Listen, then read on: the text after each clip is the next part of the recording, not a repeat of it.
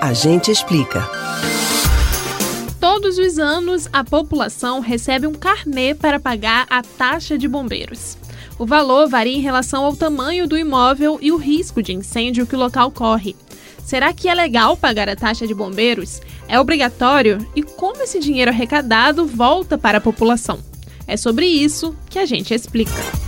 A taxa de prevenção e extinção de incêndios, popularmente conhecida como taxa de bombeiro, foi instituída pelo governo do estado por meio da Lei 7550 de dezembro de 1977.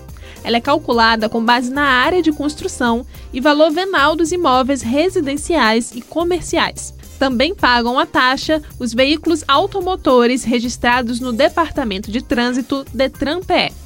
A taxa tem como intuito auxiliar nos gastos dos bombeiros, que precisam de um suporte financeiro para arcar com os equipamentos e serviços da corporação e, assim, conseguir atender as ocorrências de toda a sociedade.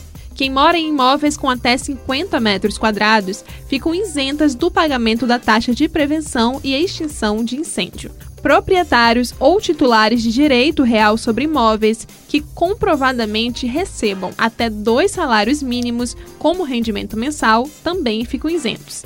Além deles, entidades religiosas, sociedades civis e associações consideradas de utilidade pública e sem fins lucrativos não precisam pagar a taxa de bombeiros. Para pedir isenção, basta entrar no site www.bombeiros.pe.gov.br. Para quem não se enquadra no perfil de isenção, a taxa pode ser paga em até quatro parcelas. Caso não seja pago, o imóvel pode ser negativado na dívida pública e ter a propriedade impedida de ser comercializada.